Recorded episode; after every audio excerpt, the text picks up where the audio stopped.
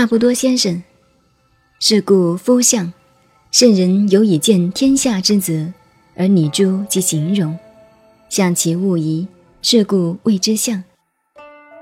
圣人有以见天下之动，而观其会通，以行其典礼。祭祀焉以断其吉凶，是故谓之爻。是故夫相，《易经》的卦象为什么会有这个卦象呢？他说，上古的圣人见天下之则，那个隐秘奥秘看不见的，有时候要用图案来表示。你诸其形容，一个卦象，譬如天火同人，就他的形象容貌，给他绘成一个图案。象其物宜，每一个象的意思，只是个大概差不多而已。像乾为天，真的就是指天吗？并不尽然，差不多而已。大家注意，象其物宜，差不多像那个样子。譬如我们照相，照相照出来真正是你吗？不是你。天地间没有一个百分之百准确的摄影，乃至于自己照镜子。看镜子里的自己也不是真的自己，那是镜子里头的影子。所谓像其物宜，有一点像我而已。我的面孔究竟怎么样，自己永远没法看到，只有别人看到过。镜子里头照的是反方向的，不是自己的真面孔。因此，大家算命看相，百分之百的准吗？没有，象其物宜。差不多而已，这就是卦象，是故谓之象。圣人有以见天下之动，而观其会通，以行其典礼。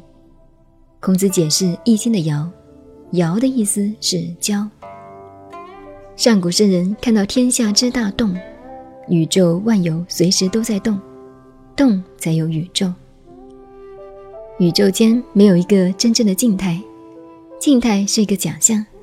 大动小动而已，宇宙万有的生命也永远在动，但是动的当中有其共同沟通之处，所以而观其会通，观察它彼此会通的地方，以行其典礼，中间找出一个原则法则，法则就叫典礼。古人这个典含有严格确定的意思，像摆在那里的一个形态一样，礼就是道理。原理也是法则。祭祀焉以断其吉凶，是故谓之爻。因此，在易经卦下面系上一些话，就是祭词焉，做了一些文字来说明，把爻的意思告诉我们，以断其吉凶。这种法则，这种现象，就叫做爻。说到这里，大家要知道，天下的事情是很复杂的。它的变也不是千篇一律的，比如说我们现在台湾社会这种情形，这个现象就是昨天、去年的现象吗？不是的，它随时在变。这个变动中间所发生的，往往是小事情大问题，大事情小问题。有时候看来是小事情，却是天下的大问题，说不定会成为很大的漏子。有时候发生的事情很大，看起来很严重，却是小问题。